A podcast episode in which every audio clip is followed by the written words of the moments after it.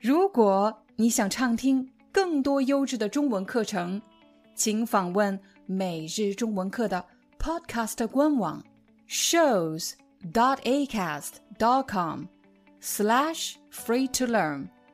我们的付费会员通道为您提供无广告干扰的高质量收听体验，想听多少就听多少。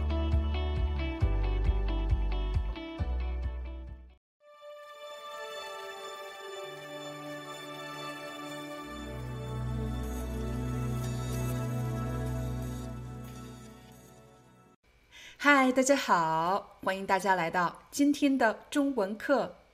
我经常收到这样的问题，有朋友问廖老师：“我可以听懂你的视频，但是我却说不出来，这是为什么呢？”在今天的视频里，我们将帮助大家解决这个问题。想要解决这个问题，你首先要知道两个概念，一个是。Input-based learning，也就是基于输入的学习方式，我们可以说输入式学习法。还有一种呢是 Output-based learning，也就是输出式学习法，主要以输出为主的学习方式。给大家几分钟的时间来想一想，你自己的语言学习更多的是输入式学习法呢，还是？输出式学习法，输入式包括听，还有阅读，而输出式主要是说，还有书写。最常见的输入式学习法有哪些呢？比如你要到学校去听老师给你讲课，老师给你上中文课，又或者你看 YouTube 的中文视频，又或者中文电影。听中文歌曲，当然也包括看中文的书籍和文章。但如果你仔细看你输入的内容，你会发现在不同的学习阶段，你输入的内容也是不一样的。在学习中文的初期，你听不懂中文，缺乏中文词汇，你肯定需要用母语来帮助你获得一些。基本的词汇和语法概念，所以在你学习语言的初期，你所使用的材料一般是课本，而课本上的语言和真实生活中人们所使用的语言是有很大差异的。除了学习的材料内容不一样，还有一个更重要的差异，那就是。学习中文的初期，很多人是在用自己的母语学习中文，每一个词都是翻译成自己的母语才来学习的。这种翻译式学习法确实非常好用，就好像是一个救生圈，它可以帮助你比较容易的学习词汇，比较轻松的理解语法。但是我要提醒大家，这种救生圈。不要待太久，因为输入式学习法，你的终极目标不是用母语学习中文，而是用中文学习中文，用中文思考中文。我其实自己也是一个外语学习者，我不仅要学习英语，还要学习法语。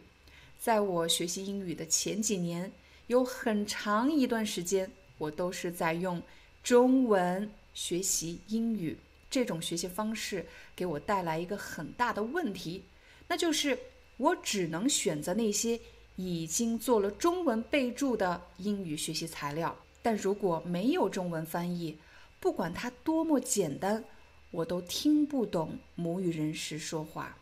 我相信很多朋友也有这样的问题，那就是你可以说。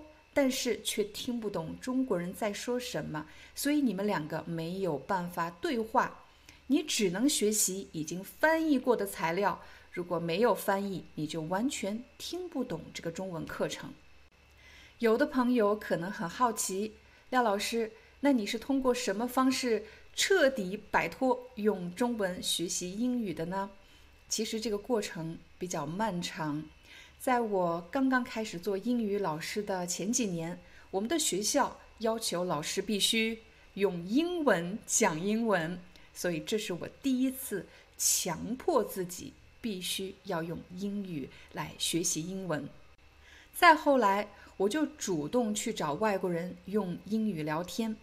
很多人的母语不是英语，也许他们的英语有很多的语法错误、用词错误，但是没有关系，因为它至少让我知道，在这个世界范围内有这么多人使用英语，而且英语不是他们的母语，所以确实给我增加了很多的信心，让我有勇气去犯错。而且，当一个语言一旦它的应用范围足够广泛的时候，就不再只是英式英语或者美式英语，它可能是印度英语、新加坡英语、马来西亚英语，遍布世界各地的各种各样的表达方式。所以，当你用中文和来自世界各地的外国人去交流的时候，你也会发现这个问题。在你们交流的过程中，已经不存在什么是普通话，什么是标准的表达。你们能够交流，你们能够沟通，这是最重要的事情。当然，只是聊天还是不够的。后来，我的目标提高了，我希望能够听懂更复杂的内容，比如用英语来学习新的技能，用英语学习新的知识。可是这些内容太复杂了，我根本听不懂。到了第三阶段，我开始听有声书。对有声书的选择，我有两个条件：第一，我对这个书的内容实在是太感兴趣了；第二，这个书的内容我大概能够听懂百分之六十到七十。我的目标是不用特别费力的就可以听懂母语人士讲话。其实，在这五百小时的听力练习里，我听的最多的是一个人的有声书，他就是 Stephen Fry。我真的是太喜欢听他说英语了，所以我听完了他读的整套的《Harry Potter》，听他说英语真的是一个特别享受的过程。在这个听力练习中，我发现有两个要素：第一，我喜欢听这个人说话；第二。我喜欢他讲的内容。其实，在听他的有声书之前，有很长一段时间，我都很怕听英式英语，因为不管是我学习的材料，还是我们看的电影，大多数都是美式英语。如果我遇到了一个英国人，我就没有办法跟他交流，因为我听不懂他说什么。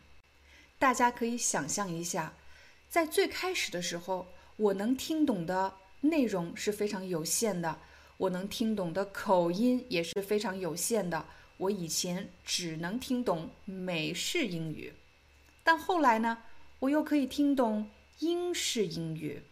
有了英式英语这个经验，我就知道，你首先要找到一个有意思的内容，而且你想听他说话的人，这样你就可以比较快速的适应某个口音。这个版图。并没有停止到这里，还可以继续扩大。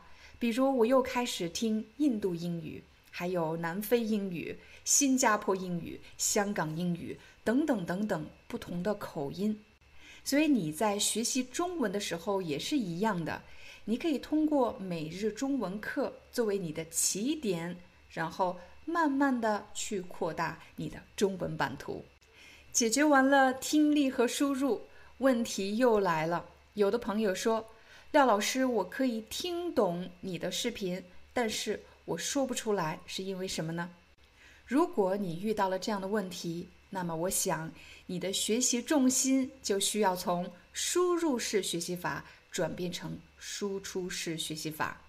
其实很多人都有这样的问题，就是可以听懂，觉得都没问题，可是当自己想说的时候。却很难组织一个句子，又或者很难正确的发某个词，输出的这个过程是比较复杂的，对人的要求是很高的。我们不仅要理解这个场景，还要找到合适的词语和表达方式。假设你已经有了一个巨大的词汇库，你已经能听懂很多内容了，你需要不断的从这个词汇库里面。提取表达放在合适的情景当中，这时你才能够完成应用这个环节。但如果你停留在了输入，满足于我可以听懂就好了，很可能到你想说的时候，你怎么都说不出来，因为你没有练习过。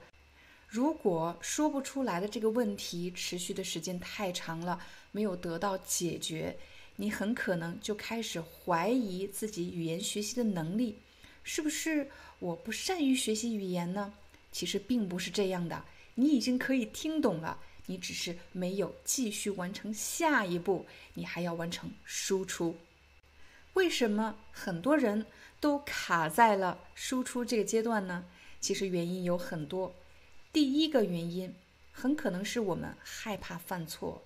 当我们犯错的时候，有可能会觉得特别没面子，特别丢脸。如果这个时候再有人取笑你，那么就会增加我们的恐惧和焦虑。第二个常见的原因就是我们没有说话的对象。有的朋友可能会说：“我周围没有中文老师，我也没有中国朋友。”我也没有去过中国学习生活，我跟谁说呢？我写的话，我写什么呢？写给谁呢？其实，除了要有一个练习的对象以外，你还需要一个给你反馈的人。也就是说，这个人要告诉你你哪里说错了，哪里写错了，帮你修改错误。我给大家一个好办法，你可以把每日中文课的评论区。变成你的练习本，你可以在评论里用你今天学到的词汇来造一两个句子。如果我发现你写错了，我就会帮你修改你的错误。这里要提醒大家，如果你写的太长太多，我可能没有办法帮你修改。为什么呢？学习语言其实就像练习舞蹈或者是一个体育运动。如果你给我示范一个动作，我可以帮你分析这个动作哪里做的不到位，哪里做的不好，怎么样去改进。但如果你给我跳了一整套动作，打了一整场比赛，我要从哪里开始帮你呢？如果你想实现一个很高的目标，比如流利说中文，那么你就要知道怎么样把大的目标拆成小目标。把复杂的任务拆成小任务。如果你想表达很完整的一大段话，那么就要从一句一句开始练习。如果你觉得造句都很困难，写一句话都很困难，那么你一定要充分利用我们为大家制作的 HSK 五突破听力中文表达一百句这种课程。这个课程每一步的设计都是有目的的。当我们想说一句话，我们首先得听懂这句话。这就是为什么在这个听力练习里，第一遍是慢速中文，速度比较慢，来考察你是否听懂了。可是，只是听懂还不够。如果我们想说一句话，我们的口腔肌肉应该也准备好了，这就是为什么第二遍是超慢速中文。第二遍我之所以读得非常慢，就是为了帮助你完成跟读练习 （shadowing），跟着我一起说，边听边说。当我们说话的时候，肯定要应用到我们的口腔肌肉。如果你不锻炼这些肌肉，当你想说话的时候，你怎么样做到流利的、自然的说出来呢？到第三遍的时候，我说话的语速明显加快了。我是希望你能够分清楚，当人们正常语速说话的时候，很多词的发音并不像你想象的那样一个字一个字读出来的。想要脱口而出、流利的说中文，你一定要完成。第四步练习，那就是不要看字幕的情况下，独立把这句话说出来。希望今天的视频回答了你的问题，我们明天见。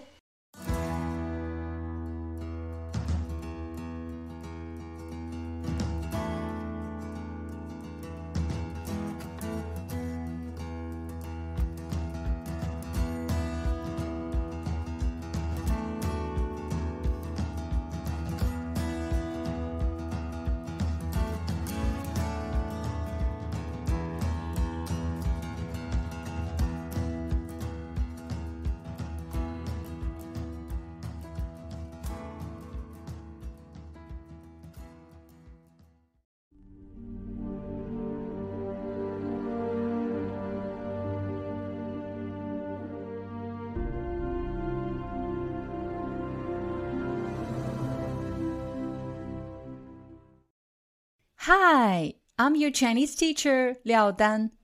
Thank you so much for listening to 每日中文课. If you're looking for more lessons, please visit our podcaster website. Here's a link shows.acast.com slash free to learn. As a silver member, you can get access to all the lessons we've created to help you learn natural Chinese in a fun, interesting, and immersive way. Join us today. Enjoy your ad free listening. I'll see you in upcoming episode.